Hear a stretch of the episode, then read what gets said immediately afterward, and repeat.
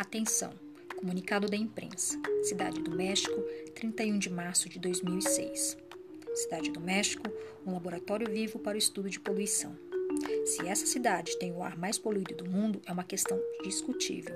Autoridades mexicanas indignadas fizeram uma campanha para que ela fosse retirada do livro de recordes mundiais do Guinness deste ano, depois de deter o título por dois anos consecutivos. Que não está em questão é a atração que ela exerce sobre as centenas de cientistas especializados em clima que estão concluindo um estudo que já dura um mês sobre o alcance e o impacto da poluição na cidade do México.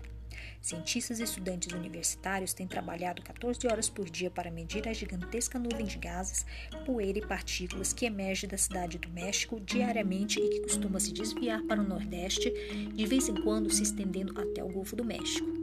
No curso de horas, as emissões se misturam e são alteradas pela luz solar para criar os assim chamados poluentes secundários, alguns apenas irritantes, outros carcinogênicos.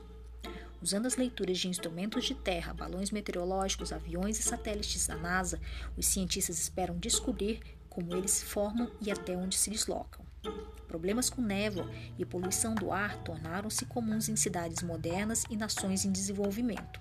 A névoa se forma pela reação de óxidos nitrogenados com compostos orgânicos voláteis, os COVs, ambos os quais são emitidos quando um combustível é queimado por automóveis, fábricas e casas. Os covos se compõem de um grande grupo de pequenos compostos orgânicos com ponto de ebulição abaixo de 200 graus centígrados. Esses baixos pontos de ebulição permitem que os compostos entrem facilmente na atmosfera.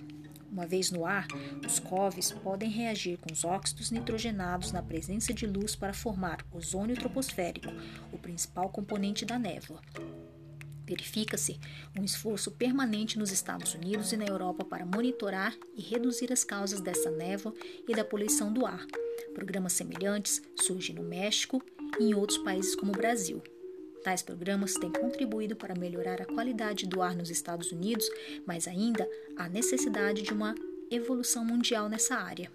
Uma parte crucial desse esforço tem sido o uso de métodos analíticos como a cromatografia gasosa para controlar as fontes de poluição e determinar os níveis de ozônio, óxidos de nitrogênio e compostos orgânicos voláteis no ar.